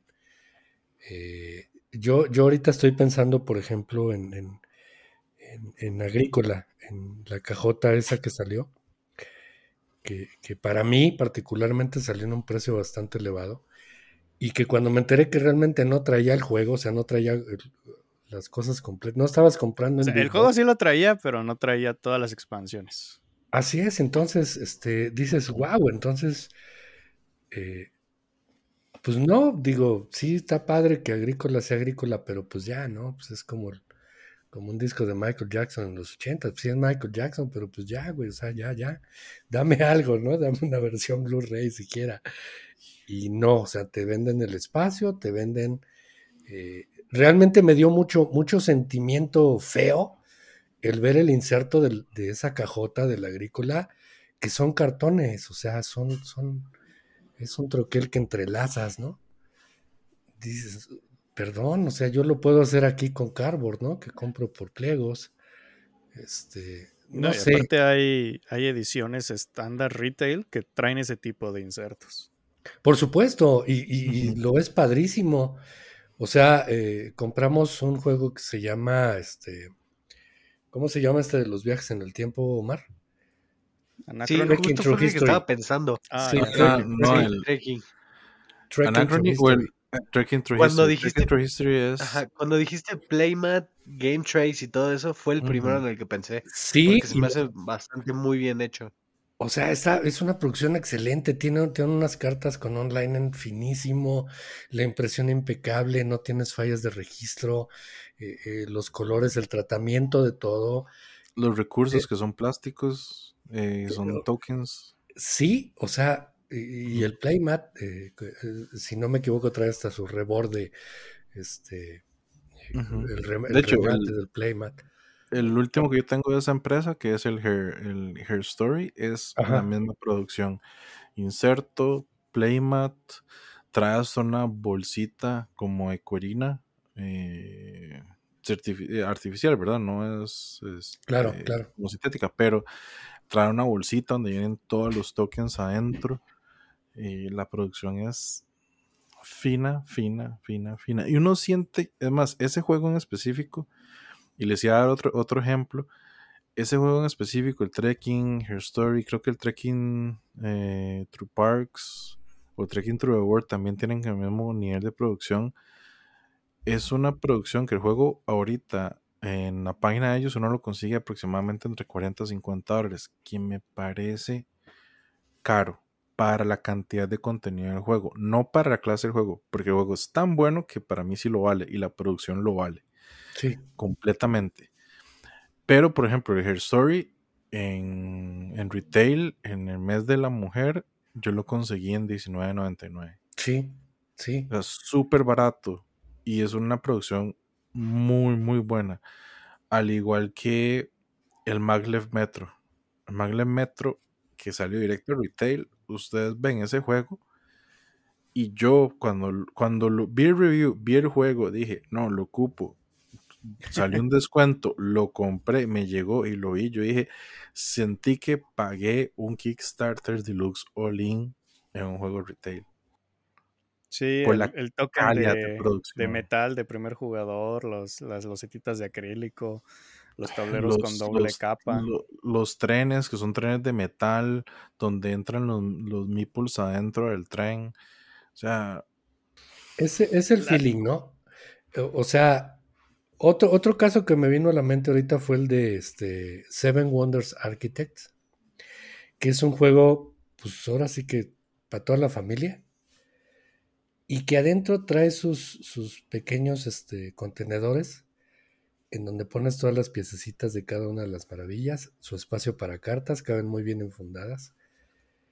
Trae ese pequeño rectángulo que tú lo sacas completito y te sirve como dispensador para tus cartas. O sea, ergonómicamente bien pensado y que resuelve el almacenamiento de, de un plomazo. Entonces dices, ojalá y todos los juegos fueran así. Digo, no, sí cuesta, pero creo que intrínsecamente lo que tú percibes como comprador de un juego de mesa moderno, con todas las de la ley, tendría que apegarse a esos estándares mínimos de primer mundo. Porque, pues si tú me dices hace 10 años, pues sí, entiendo que abro un juego y voy a ver muchos discos muchos discos de colores, ándale, este, muchos discos de colores planitos, de madera, o voy a ver cubos, o voy a ver meeples de esos genéricos también de madera, ya, ya, sí, está padre. Pero a como están las cosas 10 años después, pues tú esperarías un poquito más de, de, de, sentir que esto está trabajándose para, para, hacerlo mejor y para hacer que tú, que tú piensas, pienses y sientas que tu lana pues vale por la experiencia, pero también por, los componentes y el feeling de los juegos, ¿no?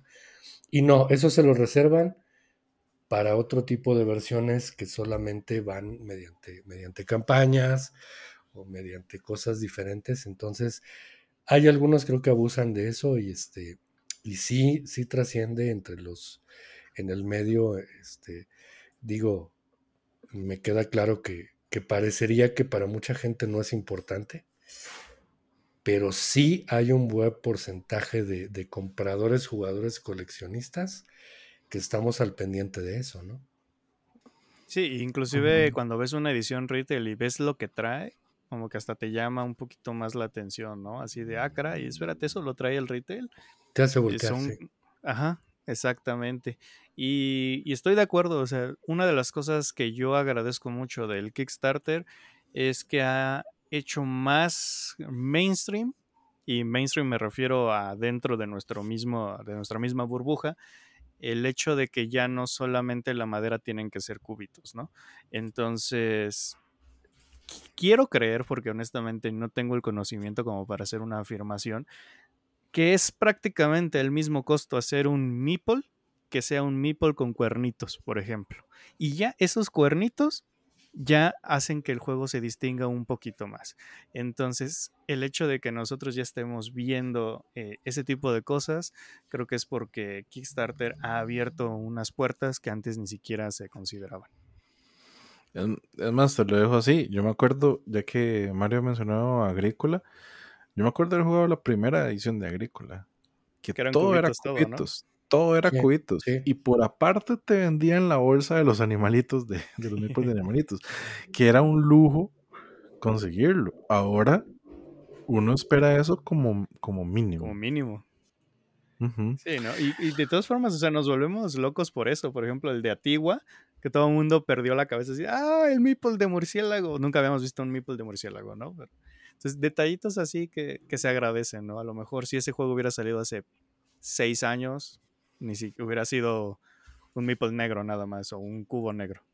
Sí, porque un, tiene, debes entender que hay una evolución y debes ser partícipe de esa evolución. Entonces, eh, si antes, como comentaban ahorita, pues los animalitos era un lujo entrecomillado y que tenías que comprar aparte, pues creo que 10 años después sí tendrías que estar esperando que ya estuviese incluido por lo que tú decías, Josh. O sea, creo que la tecnología ahorita ya te permite resolver ese tipo de cosas que a lo mejor eran más artesanales antes, ¿no? Eh, e incluso también los materiales, insisto, de las cartas, los terminados, este, hay algunos juegos que horriblemente lo que es el corte de las esquinas en las cartas este, están mal hechos. Hay algunos juegos que los tableros no tienen remate en los costados. Este, entonces, perdón, pero ahí es donde yo empiezo a distinguir y hablar de buenas editoriales y malas editoriales. Y hay quien las quiere defender por, por la calidad de los juegos o, que esgrime que son de renombre por otras, por otras cosas, pues no, maestro, porque tu tablero está jodido, ¿no? O sea, porque tu carta está jodida. Eh, es, eso, eso vale mucho y creo que tendrían que cuidarlo más. Eh, tanto en versiones retail como en versiones de, de Kickstarter. Y pues bueno, ya sabes que siempre tengo mis 10 minutos de, de quejumbroso. Perdón. No, no, no, no te preocupes, Mario. Está bien, está bien. Eso, eso evita que lo saques durante la semana. Entonces, son, son los 10 minutos acumulados y te permite seguir siendo un ser humano funcional y respetable en la vida diaria. Se agradece, se agradece este, el, que puedan entenderme. vamos a. de hecho, para, para, cerrar un poco la idea de Kickstarter, como decías, de los cambios que ha hecho y todo, em, yo tengo dos, sí, yo tengo dos puntos de vista, digamos, y uno es el que yo peco, obviamente, que es decir, de yo pago los all y pago este... eso ya no es un pecado, vale, eso ya, ya es otro nivel. Ya. No, es que, es que el problema es que estoy alimentando la máquina para que lo sigan haciendo, eh, por eso digo que es un pecado. Pero es, este es mi punto, digamos. Em, Kickstarter hizo algo bueno, que fue darle mucha visibilidad a muchas empresas o mucha gente que ha querido salir sacar su proyecto. No voy a entrar en detalles, pero ahí está el mega caso de éxito que es Exploring Kittens como empresa, no como el juego, sino como empresa. O sea, esa empresa ahorita es, es lo que realmente Kickstarter nació para hacer. Para que un startup, una empresa pequeña que está empezando, ponga su proyecto, pegue por parte de la comunidad y a partir de ahí crezca como empresa y si ocupa alguna ayuda de crowdfunding, ya no sea la misma ayuda que ocupaba al principio, porque ya creció como empresa. Entonces ahora usted vuelve a ver Exploring Killings ahorita y es esta empresa de Party Games que está en todas las tiendas de retail súper comunes de Estados Unidos donde le llega a todo el público y tiene juegos que son para todo el público y son grandísimos pero es una empresa súper grande ahora y gracias a que realmente nació en el objetivo de lo que realmente es Kickstarter, ¿verdad? Las otras, que son como digo, el monstruo que uno está alimentando, o sea, sale una edición nueva de Zombicide, sale una edición nueva de algún juego de Queen Games, sale alguna edición a otro nuevo Tiny Epic, algo, y tiene una edición deluxe o tiene o no, y sale por Kickstarter y es un sistema, como por así decirlo, de preorden donde la empresa dice, ah, ok, ya con esto me estoy asegurando, no sé, 20 mil copias vendidas, produzco 30 mil, produzco 40 mil, ya sé que el resto se venderán en el plazo de la vida del juego. Entonces, Kickstarter siento que ha hecho las dos cosas, o sea, ha ayudado a la gente a salir adelante con sus proyectos y a, y entrar dentro del hobby como tal y ser reconocidos dentro del hobby como tal, a como también ha hecho que empresas tal vez no me gusta la palabra que abuso, que abusan del sistema, pero es que se siente así. se siente que realmente lo están haciendo.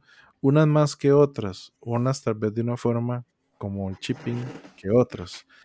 Unas tal vez en forma de producto que otras. O sea, hay mucha tela que cortar, pero siento que también ha hecho esa parte buena. O sea, ha hecho que las mismas campañas, inclusive las mismas empresas, cada campaña se sienta diferente porque están, se sienten obligadas a probar cosas nuevas porque los backers quieren cosas nuevas y no solo los backers, también la comunidad, el retail. O sea, cómo retail ve cómo se vende un juego, eh, también afecta cómo se ofrece el juego en Kickstarter.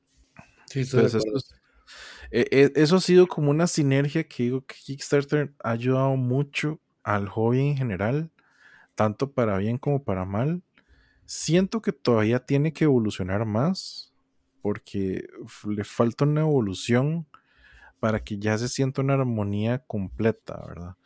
Y me refiero mucho a esto, tratar de, para mí es tratar de eliminar el tema de lujo o edición de Kickstarter y normalizarlo un poco más. Voy a colgarme de tu comentario, Ale. Ale. Este, si bien es cierto que estoy de acuerdo en, toda esa exposition que ha generado las versiones y el concepto Kickstarter, en realidad Kickstarter no aporta un carajo de dinero a las campañas. Este, lo hacemos nosotros. Entonces, creo que ahí el impulso es de nosotros. El exposure se lo damos nosotros. Digo, a través de los medios que, quieras y gustes, ¿no? Hay muchos generadores de contenido dedicados a eso. Sabemos que hay muchos, muchos sitios web especializados que tienen eh, una dedicación especial también a la, a la visión y al enfoque de, de los, las campañas y demás. Pero que no se nos olvide que pues se llama Kickstarter y es el que está. Pero no hace un carajo, ¿eh? O sea, si el, responsable del proyecto decide no entregártelo, y creo que tú ya lo viviste en carne propia o lo estás viviendo, este, a Kickstarter no le importa. Entonces, ahí los importantes somos nosotros. Por eso es que, como parte de la responsabilidad de la difusión del conocimiento, de entrarle a esas plataformas, sí, este, a mí me parece relevante el dejar claro que, por un lado, y apuntando hacia los consumidores, debemos ser cuidadosos y muy, muy críticos con lo que estamos haciendo al momento de depositar confianza, dinero en un juego determinado. Ya no hablemos de lo que hay en medio, ni plataforma, ni diseñador, ni editorial. Y por otro lado, a toda esa gente que maneja el negocio propiamente de los juegos de mesa, pues que entiendan que somos el consumidor final y somos la recomendación para esas, nuevas generaciones y esos nuevos jugadores que están llegando, porque está creciendo esto exponencialmente, eh, y que hay una dependencia de su buena reputación en cualquier canal de distribución para la calidad y el compromiso y la atención al cliente que tengan para con todos los que estamos aquí moviendo los meeples y pasándola bien con los cuates en una mesa de juego, ¿no? Entonces, este, digo, nada más quería puntualizar ese que es mi muy particular punto de vista eh, para complementar lo que tú estabas diciendo, ¿no? Sí, pues entender que nosotros como consumidores pues también tenemos poder, no, no quiere decir que nomás estemos a expectativas de qué me vas a dar y te doy el dinero, sino al contrario, también podemos exigir, podemos este, responder a todo lo que nos, nos ofrecen con un sí, con un no. Este, también, o sea, no hay, no hay más poder que tenemos que el poder de compra, ¿no? Y eso aplica para muchísimas otras cosas. Entonces, pues sepan que tienen ese poder de decisión, ese poder de influencia. Y pues nada, hay que aprovecharlo y también, pues, que no sientan como que como que, ay, este, estoy gastando mucho dinero en el juego. Si de verdad puedes gastarlo y de verdad quieres hacerlo y es algo que vas a disfrutar, adelante. Pero sí, no hagan lo que, lo que luego algunas personas hacen que dicen, bueno, este calzón me aguanta otras dos semanas, yo creo que puedo comprar este jueguito. Sí, no hay mayor satisfacción en, salirte con la tuya, ¿no? Y, en comprar lo que se te da la, gana cuando se te da la gana, porque yo, yo siempre lo he dicho, ¿no? O sea, tiene que ser uno como felino. O sea, puedes andar corriendo entre las hebras, pero tú dijiste esta y esta es a la que voy, y al cuello, ¿no? Entonces, creo que eso aplica para muchos ámbitos de la vida y aquí en especial, pues tendría que ser igual. Sobre todo porque aquí hay muchísimos juegos, hay muchísimas opciones y cada vez hay más lana de por medio. Ahorita hablabas de juegos de 40, 50 dólares. Híjole, es que ya las campañas ya están este, partiendo de los 100, de los 90 o 100 dólares. Entonces, este, sí, eso ya está, ya cada vez pesa más en el bolsillo. ¿no? Sí, no, y eso, ese tema de costo, ese sí es otro, tema que se las dejo ahí para, para que lo conversen en otro podcast. Es el costo que nos dio la pandemia, ¿verdad? La pandemia ha hecho que mm, muchos de esos costos base suban de tal forma que, por ejemplo, yo ahora estaba viendo el último juego de, de, de Star Wars hasta el Shatterpoint de miniaturas es un juego de 165 dólares. Así, precio retail. Y que estoy así como asustadísimo en que digo, suave, suave, suave. En Kickstarter eso me salen, no sé, tres, cuatro proyectos. Si consigo proyectos indies así bonitos o un proyecto grande, tal vez uno o dos a lo mucho. Claro. Pero pero estamos hablando que es un juego que va a salir directo a retail y ya tiene una, un costo de producción, ya trae un costo de shipping, ya trae un costo de, licencia, ya trae un costo un montón de cosas. Que uno, dicho, uno dice, ok, ya veo que los precios están creciendo un montón. Entonces, eso es otro tema bonito para discusión. Sí, ya, ya incluso lo habíamos comentado aquí en algún otro episodio antes acerca de lo que las implicaciones que tuvo la pandemia o que tiene. Este, eh, yo creo que la óptica conforme pasan los meses o los años va cambiando. A mí me parece ya en este momento irrisorio que algunas eh, campañas que yo he estado siguiendo todavía le echen la culpa a los, a los envíos y a, otros factores, cuando el 90% de, de los proyectos están saliendo cada vez más en tiempo entonces también el escudarse en ese tipo de cosas ya, ya no es moda y tenemos que adaptarnos todos a esta nueva realidad. Se entiende que pudo haber este, eh, compromisos incumplibles, incumplibles por esa razón, pero este, pues no hay que hacerlo, o sea, no podemos estar acusando o volteando a ver a quién le echamos la culpa para, para dejar de hacernos responsables por lo, por lo que esté sucediendo. Eh, y también la pandemia fue un detonante para que se haya duplicado o triplicado el número de jugadores.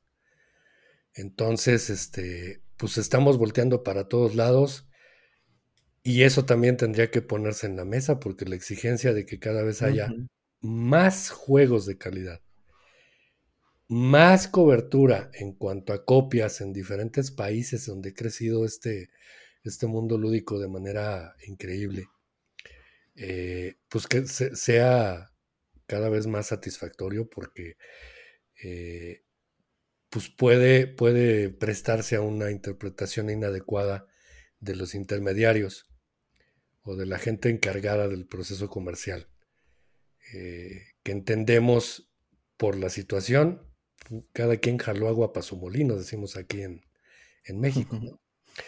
Pero cada vez nos surge que haya más estabilidad en ese sentido porque nos va a beneficiar a todos. Va a haber muchas copias en circulación, hay mucha gente que quiere comprar, hay mucha gente que quiere jugar.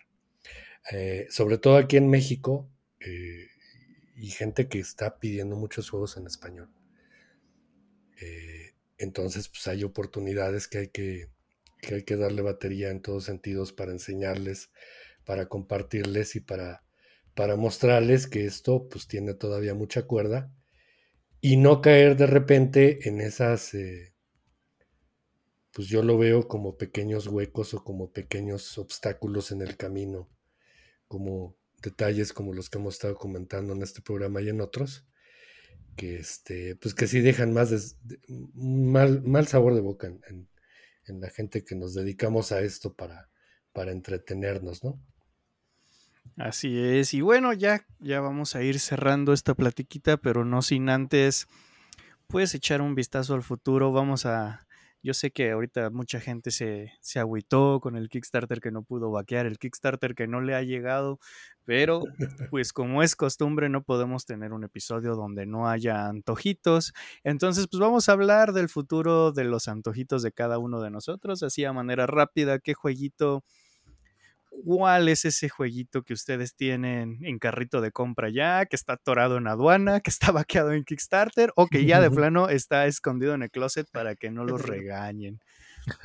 No sé, ¿quién quiere, ¿quién quiere sacar sus trapitos al sol primero? El que entró en secreto a la casa diciendo, no, fue un regalo, fue un regalo. Mira, compré un kilo de tortillas y vino con este Kickstarter. Bueno, no, voy, voy, voy, voy, si quieres, para, para que ustedes cierren tranquilos, voy con el mío, que es algo rápido. Yo tengo miedo, pero estoy esperando aquí. Yo creo que ya el otro mes, el Marvel Zombies debería venir de camino. Se supone que llega en junio. Sí, sí, tengo miedo, pero. pero tu paquetero tiene más miedo. Sí, yo creo que sí. el, que, el que se está escondiendo, pero pero creo que yo, ¿cómo es? Yo me estoy escondiendo el juego porque todavía tengo miedo de jugarlo. No es que el juego se está escondiendo. Es el que sí me llegó hace poco, es el Hegemony. Que le tengo muchísimas ganas, pero. Oye, un agarra a Mario, agarra a Mario. Sí. tengo un miedo para leerme esas reglas, pero me encanta la idea del juego, que es este juego asimétrico cuatro jugadores, eh, un juego político, socioeconómico, que uno es clase trabajadora, otro es clase que crea empleos o las empresas, otro es el gobierno, y el otro jugador no me acuerdo cuál, cuál clase es, pero es tratar de mantener esta ciudad con todas esas clases completamente asimétrico, cada efecto de lo que haga un jugador impacta a los otros jugadores. O sea, se ve increíble. Y en los reviews que he visto. No, y ahorita fuera del aire que, que, Mario te acabe de convencer que ya abras ese juego. sí, fijo. este, yo me. perdón, perdón, Josh, nada más este, como cereza en el pastel, como dicen por ahí, o como aceituna en el cóctel. Eh, Alejandro, ese juego vale cada centavo. Ah, sí. Y ese juego tienes que eh, encararlo en cuanto al aprendizaje con una óptica no tan, tan estructuradamente educativa o de manual. Tienes que ver todo el marco conceptual platicadito como, como noveleado y todo lo demás te va a quedar claro. Porque mm, es, si, si tú te avientas una semana viendo CNN, este, ya, ya, ya sabes jugar el juego. sí, eso es lo que yo quiero en todos mis juegos de mesa. Persiguen por una semana. Mira, a, lo mejor exageré, pero lo que te quiero decir es que tiene una, es como decir, voy a ver National Geographic una semana y ya sé jugar Ark Nova. O sea, no. Así, ah, por supuesto. Digo, pero por lo menos te, da la carnita necesaria en cuanto a la temática, ¿no? Claro, claro, claro. No, pero, pero ese juego sí tienes que, este, es una emulación muy bien hecha de, de cómo, de cómo funcionan las cosas en el mundo económico, el mundo político y el mundo social de nuestros tiempos. Entonces, este, está bien interesante, bien padre. No, no lo sufras, es un juego que tienes que disfrutar. Y si en algún momento necesitas ayuda para comentar o retroalimentar dentro del aprendizaje que le des, te ayudamos, ¿eh? Con todo gusto. Nadie sé cuál, cuál puerta a tocar. Está bien. Muchísimas gracias, Cuando gustes. No, y si le dices a Mario, va a estar ahí en la puerta, ni siquiera vas a tener que tocar. Por eso. Es, su hit de este momento.